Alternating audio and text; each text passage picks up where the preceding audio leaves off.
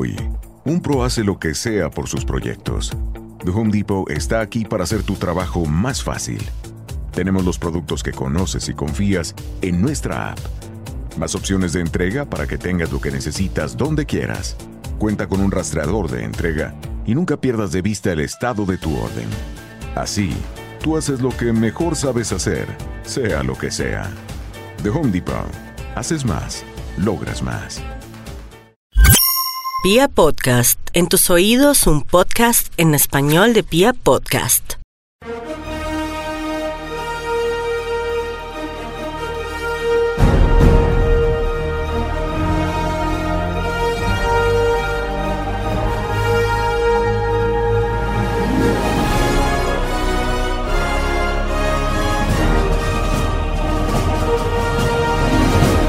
Y de cine que, de nuevo con ustedes, hoy estoy de nuevo con André y vamos a continuar con André hablando, porque no nos pudo acompañar hace ocho días, pero vamos a, hablar un poquito de lo que había quedado pendiente de la semana pasada y es por qué son esos extremos en el cine colombiano, que André, como profesor de, de, varias materias con estudiantes de cine, nos puede orientar un poquito. Entonces, André tiene su punto de vista, eso estábamos hablando hace un segundo. Y, André, ¿por qué la gente no va a cine colombiano? Dime. Ok, la gente sí va a cine colombiano, pero va a un cierto tipo de, de cine colombiano. A las chistosas. Eh, sí, la gran mayoría, lo que yo llamo el público masivo, eh, va a ver eh, las comedias colombianas. Vamos a dejar, vamos a pasear, sobre que nos vamos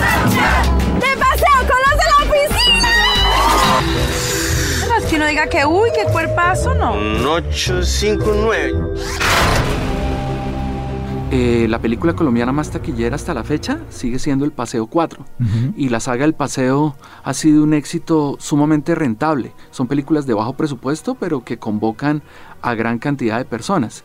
Y ni hablar pues de, de las otras comedias que usualmente tienen como título refranes como si, me, si sabían que- cómo era, por qué me invitan, o uno al año no hace daño, ¿sí? o usted no sabe quién soy yo, que también tienen una, una gran acogida. Entonces, frente a esto, yo tengo, yo tengo varias hipótesis.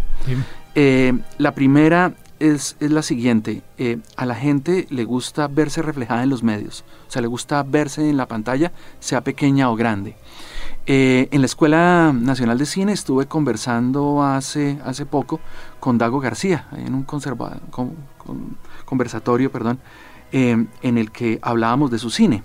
Entonces yo le hago la pregunta, Dago, esas películas que usted produce del paseo, ¿por qué son tan exitosas? Y él dice, mire, eh, aunque yo las produzco, esas películas no son de gran calidad. O sea, él reconoce que no son de la mejor calidad. Total y llanamente. Y lo dice sinceramente. Y, y entonces ahí estaría la pregunta, bueno, ¿por qué se hacen? Entonces él dice, por una razón yo las produzco. En pocas palabras, ¿por qué se hace cine malo en, en Colombia? Sí. Él dice, yo las produzco, yo las produzco porque del dinero que yo invierto eh, se, genera, se genera un gran dinero que me permite a mí hacer proyectos personales que usualmente no funcionan. De hecho, él me recalcó que él no dirigió ninguna del paseo, todas las produzco, la- Ajá. la- las produjo, perdón. Pero eh, él hace películas como Shakespeare o... Pues, Y que tampoco le dieron resultado. no dieron resultado. Pero es que mira una cosa, eso de cierta forma tiene, y es totalmente cierto, con las películas que llenan taquilla aquí en Colombia, colombianas, no, estamos hablando de solo colombianas, con las películas que llenan taquilla, se, ellos mismos producen otras cosas que pueden dar un mejor, que pueden estar premiadas, que, que tienen un- una mayor calidad, exacto, que pero pueden salir que, del pero país. que no tienen público eh, aquí. ¿Pero por salen, qué? Salen.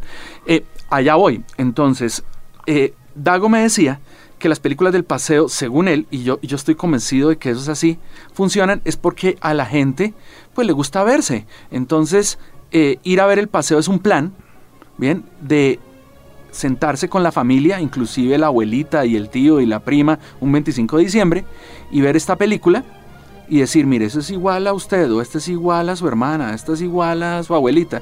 Y es en un plan no de apreciar la película, sino como de festejo, sabotaje y verse también ahí. Una especie de pelota de letras en, Sí, la- en el cine. Exacto. Eh, yo soy una persona que, que estaba convencida de que si la pelota de letras se hubiera presentado en cine, como en Estados Unidos hacen con los stand-up comedy de Kevin Hart, Ajá. hubiera sido un rotundo éxito. Fue un éxito en video. Sí, claro. Pero creo que como película de stand-up comedy, como un documental en concierto cómico, funciona muy bien. Y lo mantiene uno tres horas y pico.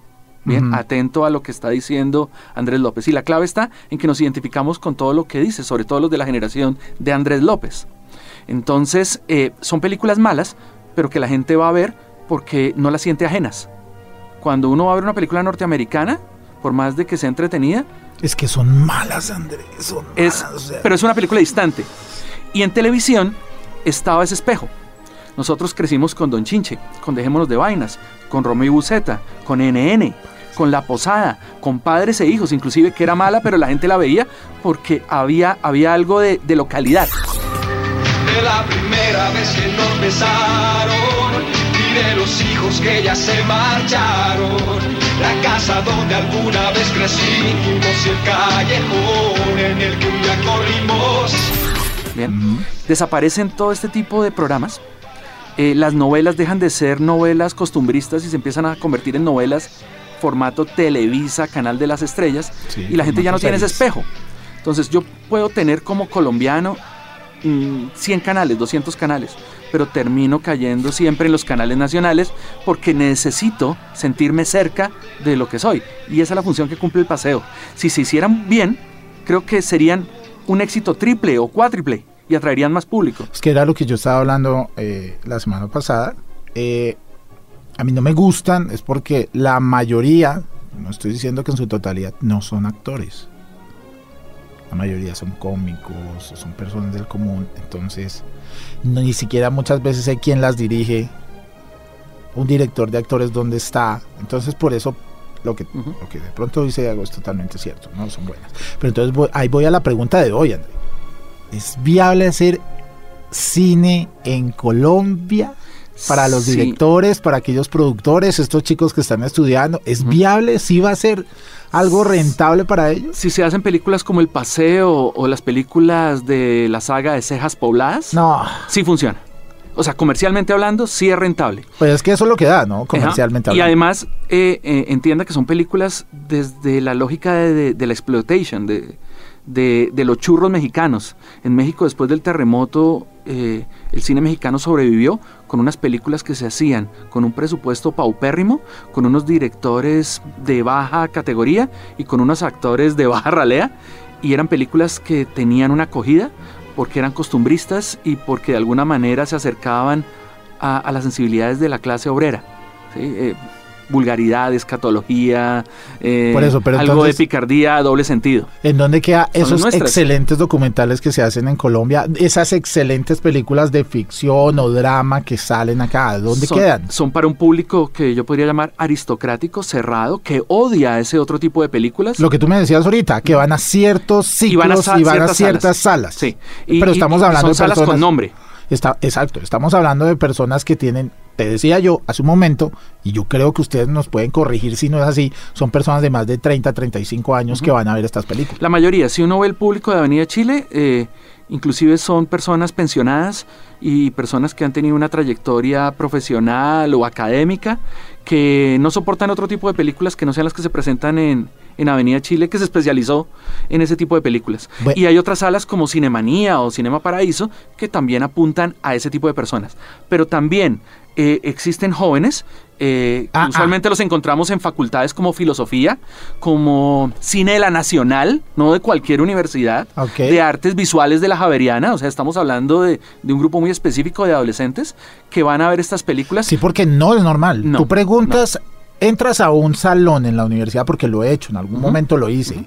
Levanten la mano. ¿Quién vio una película colombiana el último mes? Nadie, nadie. Nadie, nadie, Es nadie. más, levante la mano. ¿Quién ha visto dos películas el último mes? Cualquiera. Nadie. Si- o sea, ni siquiera van a cine, si pero lo hacemos, cine. si lo hacemos en comunicación de la sabana, comuni- eh, comunicación de los libertadores, eso va a pasar. Nadie va a cine. Nadie va a cine. Estudian cine, pero Sí. no van Pero a cine. si, si nos vamos a cine de la nacional, casi todos le van a levantar la mano. Y, hay, y ahí también hay otra cosa. El público joven no está yendo a cine.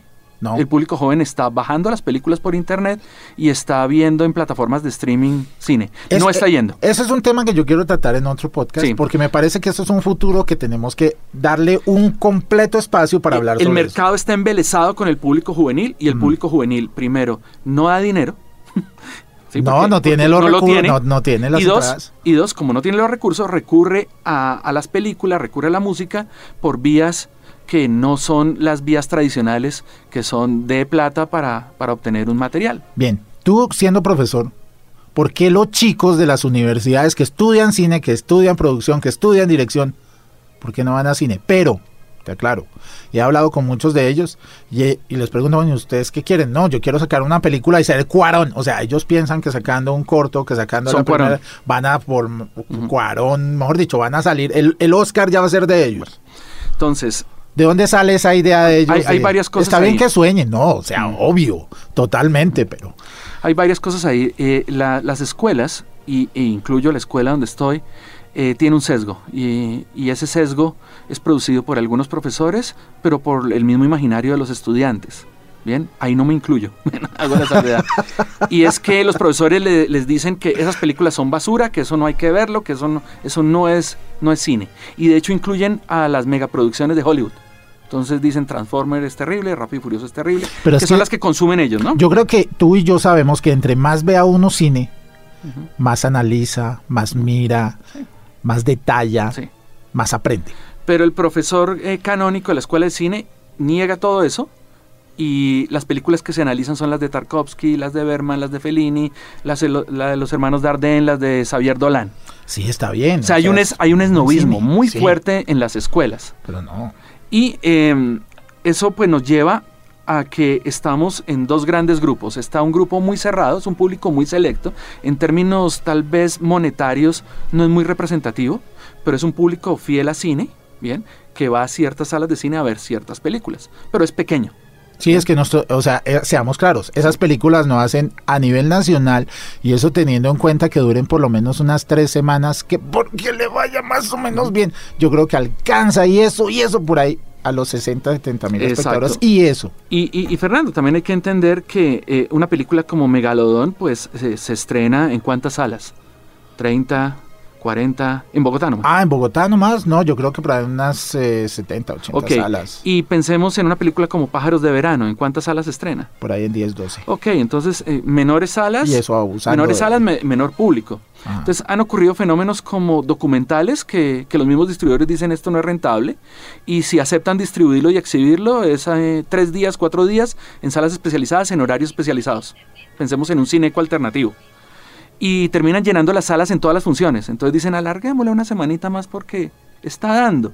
Sí, para Pero- las personas que no saben si una película, pues obviamente esto es, eh, eh, el cine es un negocio. ¿no? Sí, es un si negocio. Las, si las películas no representan una buena cantidad Salen. de personas el primer o segundo día de estreno, salen. Ni Entonces- siquiera las dejan todo el fin de semana. Entonces pensemos el caso de Smiling Lombana. Entonces Smiling Lombana iba a presentarse tres días. Bien, llenó las salas de Avenida Chile, llenó las salas de Tonalá. Alarguémosla.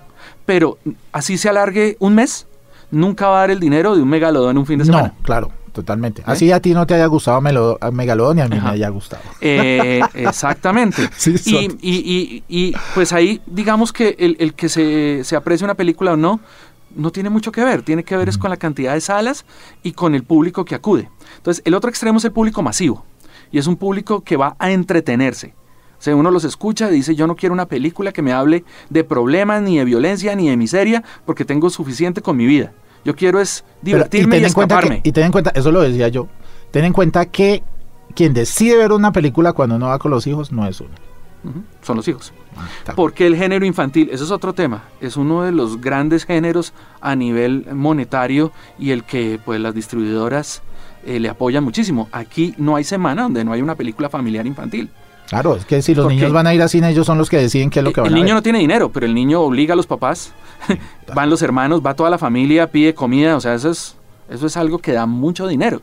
En cambio, si hablamos de, de- de- de un documental, usualmente la gente que va es sola, una sola persona. Y usualmente lleva la comida metida dentro de la maleta porque no quiere comer maíz pira porque eso representa imperialismo. Bueno, hay unas cosas ahí bien, bien importantes. Ah, ya es una, Sí, sí. un contexto más cultural, el- social. El, plan de las grandes películas es ir al centro comercial, comprar, comer y, y pasar la digestión viendo una película. O no sea- es el plan cinéfilo. Es el, eh, pasemos el tiempo viendo algo. ¿Qué hay? Ah, esto es reconocido, esto es una secuela de algo. Como que estuvo bien, esto lo vi en Premier Caracol y es la continuación. Y se meten a, a ver la película, no tanto como el cinéfilo que, que dice, yo quiero ver a este director y esta película, y es capaz de hacerse el viaje lejos de su casa. Ok, pero entonces estamos hablando de un, un abismo totalmente diferente. Un abismo. La muchedumbre que va a ver todo lo que se, que se va a. Titán Plaza a comprar y después dice, ok, vamos Entremos de plan.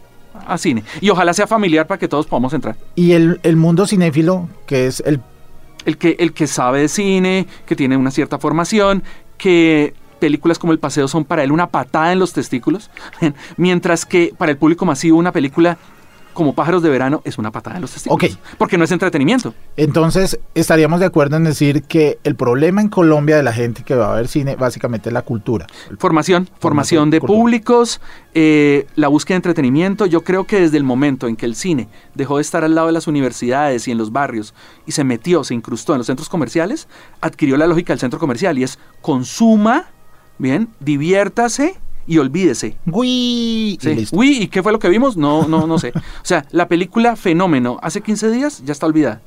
Ahora hay una nueva película. Sí, que sí tengamos cuenta otra. que es que ahora se estrenan Sí. tres, Yo cuatro la- películas a la semana. Yo me acuerdo de la expectativa de Justice League y ya nadie se acuerda de Justice League, por ejemplo. Bien, ahora es, es eh, Avengers eh, la nueva. Y cuando se estrene se olvida. O sea, es, es consuma, entreténgase, cuanto más ligero sea mejor, eh, que no me obliga a pensar, o sea, que sea algo como, como escapismo y de enajenación y sale. Y el otro pide es reflexión, el otro pide es, es mérito artístico. O sea que literalmente los que están estudiando cine en este momento, producción, dirección y demás. van por ese lado que es el lado no rentable.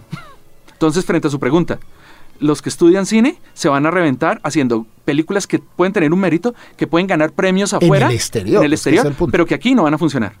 Entonces, eh, gente como Ciro Guerra y, y Cristina eh, están pensando es en, en Cannes, están pensando en Tribeca, están pensando en Venecia, están pensando en el Oscar. en Es- todo. esto aquí no funciona, ¿bien? Y por más de que la película se la alarguen y se la alarguen, no va a dar lo que da un paseo 4, ¿bien? Pero si usted quiere triunfar aquí, la crítica lo va a detestar, el público aristocrático y académico va a decir que usted es un traidor y que usted no es un verdadero director de cine y usted se va a ir a cobrar el cheque, un cheque bien jugoso, como el que cobran Gar- Dago García o Harold Trompetero con películas que ese público aristocrático odia que es la minoría, pero el público masivo adora eh, y adora porque se ha formado y ha crecido con, eh, con la estética de los canales privados de Pero es televisión. que eso no es eh, el, el normal de las personas en Colombia.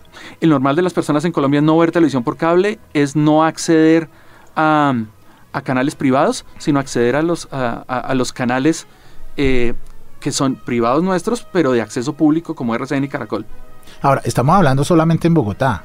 Entonces, no, nunca hemos tocado el tema de rural, de eso, los que aquí en Colo- departamentos, aquí en- de aquí las en Bogotá provincias. la gente tiene mucho acceso a Discovery Channel y a Showtime y a, y a Netflix. Pero si hablamos del resto de Colombia, eh, se formaron con Sábado Felices y con las narconovelas. Entonces por eso es que buscan en el cine eso.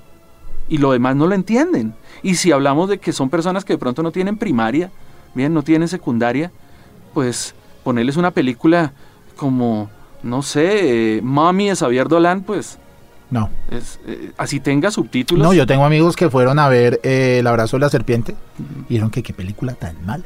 Exacto. Fíjese que los, eh, la- las cosas han cambiado. En el 68, una de las películas más taquilleras a nivel masivo en el mundo fue 2001 Odisea del Espacio. Ajá. Y aquí fue un éxito. Y hoy le presenta uno al público masivo 2001 y le dicen que es una película lenta, extraña, eh, aburrida. O sea, la destruyen.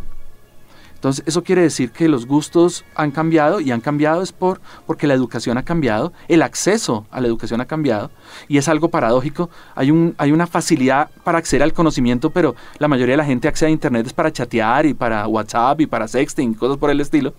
Y, mm, el gusto se ha vuelto cada vez más ligero. O sea, la gente no le gusta ir a cine a pensar, le gusta ir a cine a sentir, que es algo diferente. Por eso las nuevas tecnologías 4DX, etcétera, etcétera. y, y no se apunta a la calidad de la película como tal. Fíjese el caso de Roma. Roma es una película que tiene polarizado al público. El público masivo la odió. Dijo, yo pensé que esto era como la historia de Luis Miguel y es una vaina aburrida en blanco y negro. Y el público aristocrático está diciendo es la mejor película del año. Por algo es está tan nominada, Pero es un público cerrado, pero es, es festivales, ¿bien? El público masivo la duerme o, o- o- o la odia. Y, y- y dicen que es mucho mejor la Rosa de Guadalupe. Para ellos, para ellos la Rosa de Guadalupe eh, les dice mucho más que Roma.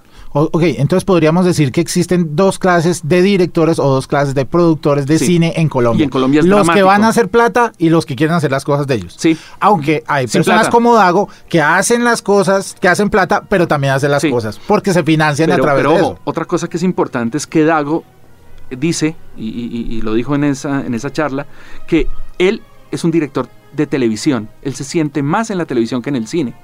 Él trabaja en el cine, es porque le gusta el cine y por eso dirige unas cosas que nadie ve. Ajá. Y produce es para tener dinero para producir esas cosas. Pero él dice que lo suyo es la televisión. Y de hecho cuando le pregunté, bueno, ¿de qué se siente más orgulloso? Me dijo Pedro el Escamoso. Wow. Bien, y él dice, Pedro el Escamoso es esa novela costumbrista que de alguna manera se arriesga a voltear la estructura, donde el, el- el hombre es la mujer sufrida, bien, y la mujer es el, es el galán que la desprecia. Y, y creo que ahí está el valor de Pedro el Escamoso, bien, y creo que de, de esa comedia costumbrista, sí, es lo mejor que ha hecho el hombre. Pero fíjese, criarse en la televisión y en una televisión tradicional con un lenguaje tradicional, pues lleva a hacer esa- ese tipo de películas que son televisivas. Otra cosa que, que- que criticamos los que vemos cine de esas películas es que en una pantalla grande y pequeña da igual. No sufren porque son películas hechas para televisión. No, Sí, así, así se, se pasan en cine. Sí, en cambio, si uno ve Pájaros de. Verano, es, es una película cinematográfica. ¿bien? Es decir, tiene unos planos y tiene un manejo de cámara, bien, eh, que es cinematográfico. Y es algo que también está dejando atrás a la televisión nuestra. La televisión nuestra tiene que irse hacia Game of Thrones, tiene que irse hacia True Detective, que es un lenguaje totalmente cinematográfico en, en televisión. El público, por lo menos no el de acá, pero, pero en otros países, ya se está educando con ese tipo de televisión y ya no se aguanta eh, las comedias que veíamos como Alf, sí, Lo que como yo te Hannah digo, Montana. Bien. lo que yo te digo sería cultural. En este momento sí, ya sería nivel cultural empezar a educar a la gente para que vaya a cine. ¿Sí? Algo como, y, y- lo voy El, a el decir, gusto se forma. no, no, no, algo como lo que está haciendo eh, el Festival de Cine de Santander. Ujú. Tiene una vaina que se llama Semillero de Cineastas. Y ellos cogen a los niños desde los colegios y empiezan a formarlos, a dejarles hacer cortos y a, informar, a formarlos un poquito en la parte de todo lo de que es cinematografía. Entonces, pues, eso, eso les, le- les, educa a los chiquitos. Exacto, pero también está la educación en general. Yo tuve el caso de una estudiante a la que le estaba hablando de, de una película en especial, El Rey Arturo. ¿Cuál? Eh, la que la vino última, hace. la última. ahorita de hace Sí, dos la años. última. Ok. A mí me gusta hablar también de las cosas recientes y eso los engancha, porque si uno se queda en lo clásico, eso los aburre. Pero yo veía a la niña desorientada frente a lo que estaba hablando.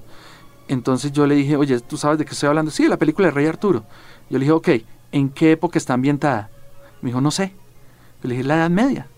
¿Tú sabes qué es la Edad claro, Media? medieval. Y me dijo, sí, yo sé. Y yo le dije, ¿qué es la Edad Media? O sea, como si yo fuera un niño. Y me dijo, los años 50.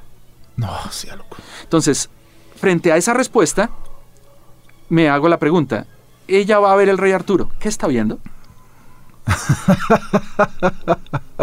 ¿Eh? Mira, me hiciste acordar. Voy a decir aquí una, una cosa que le pasó a mi hija hace unos, hace unos años y es que a mi madre le gusta ver esto, estas películas del ciclo de cine de oro mexicano que Ajá, son en blanco ajá. y negro. Y siempre que llegaba a la casa mi hija veía a la abuelita viendo esas películas. En un momento sentados en, en el comedor, mi hija se voltea y me pregunta, oye, ¿ustedes a qué, a qué edad comenzaron a ver a colores? Obviamente yo dije, uy, ¿qué pasó acá? Le pregunto y me dice, lo que pasa es que mi abuelita me dice que antes todo se veía en blanco y negro.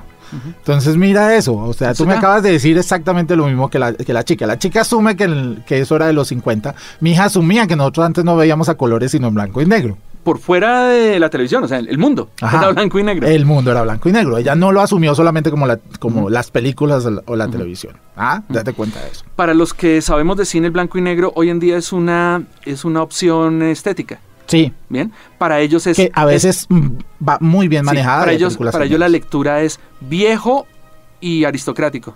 O sea, es novista, es de cinearte, ese término redundante, bien, porque todo el cine es arte. Bien. Entonces ahí se ven, eh, se ven unas lecturas que, que si uno no las examina, bien, si uno no se acerca a esos mundos, pues no las va a entender. Bueno, en conclusión, André, entonces, Entonces- ¿es negocio o no es negocio? Si usted, va a Hacer cine en si usted va a hacer el Paseo 6 o, o Oñero Oñero 73, Oh, la cosa es negocio, la cosa es negocio. Y es negocio así, es el menor presupuesto posible, bien, se hace a lo maldita sea, o sea, no importa si se ve el micrófono o si la cámara tiembla o si el actor mira la cámara, porque ese público no va a ver nada de eso. Va a divertirse a sabotear. Bien. Y em, no es negocio si usted va a hacer una película como Pájaros de Verano y espera que sea un éxito acá. Si usted va a hacer una película como Pájaros de Verano pensando en ser reconocido allá y tener contactos con Johnny Depp para, para, poder hacer otras cosas. Llegar a la alfombra roja. Eso sí funciona, bien. Entonces, eh, las opciones son extremas. Es morir pobre, pero reconocido por los críticos y por, y por un grupo de personas, o ser odiado por, por esos críticos y ese grupo selecto e ir a cobrar el cheque. ¿De extremos? Sí, de extremos. No hay término medio. No hay un entretenimiento inteligente acá. Bien. No hay, no, no hay una opción de pensemos el paseo en términos de calidad y de hecho fracasa. El paseo de Teresa se trató de hacer un poquito mejor. Amalia la secretaria un poquito mejor. Bien, que la comedia eh, tradicional y no funcionaron. Alejaron al público. O sea, hay que volver a lo ramplón. Y cuanto más ramplón, mejor. Ahí sí debo quedarme callado porque no las veo. O sea, yo te soy En otras palabras, hay dos tipos de lucha libre y cuando la lucha libre se vuelve sofisticada, la gente deja de ir. Toca con alambre de púas, sí, el asesino Cuacali, el enano. A lo mexicano. Eso, a lo churro mexicano, bien. ¿sí? Y en México es igual. En México es Cuarón se ve como, wow, allá lo perdimos. Eh, y lo que da, da dinero en México son unas comedias ramplonas donde Eugenio Derbez es sofisticado. Eugenio Derbez es sofisticado. Sí, sí, sí, unas comedias, pero que uno dice, ¿qué es esto? Entonces, es así. Y ni hablar de las películas de acción Tex-Mex. Bien, Cruz de Marihuana, la película, cosas por el estilo que allá se consumen mucho. Bueno, pues eh, aquí en Y de Cine que les dejamos esa pregunta. ¿Ustedes piensan que es bueno hacer cine en Colombia y vayan a cine, o sea, en serio, en serio, no es, no es molestando, no es diciéndoles por molestar, vayan a cine, el cine es barato, el cine es económico, traten de ir, traten de ver películas que normalmente no ven, metan a sus hijos a ver una película colombiana rara, un documental, a ver qué, qué opinan. Exacto, y mm, la formación eh, en cine de, de gusto y la formación de público se va viendo. O sea, ahí es yendo a cine, pero tratar de ampliar también, o sea, véase una vez en cuando una película francesa. Si usted se vio el paseo, pues véase también Pájaros de Verano, pero sin prejuicios, o sea, tratar de ver. E inclusive al revés, yo le digo al público aristocrático, traten de ver esos blockbusters y, entender por qué al público le gustan. Por qué Rápido y Furioso es, es, es, es tan taquillero aquí en nuestro país. Bueno, bueno, esa es otra. Eh, pero, pero ahí está. Sí, esa es una película que no, a mí no me, ha no me ha podido gustar. Pero, pero también hay que entender por qué, ¿no? Es como tomar distancia y decir, bueno, a mí no me gusta tampoco, pero ¿por qué le gusta al público masivo? Ah, yo tengo mi. Ok, eso. pero eso dejémoslo para otro podcast. Sí, lo dejamos para otro podcast. Los dejamos en y deciden que, por favor, compartan nuestro podcast, mírenlo, escúchenlo y nos avisan qué podemos cambiar, qué podemos hacer. Hasta un nuevo podcast. Chao.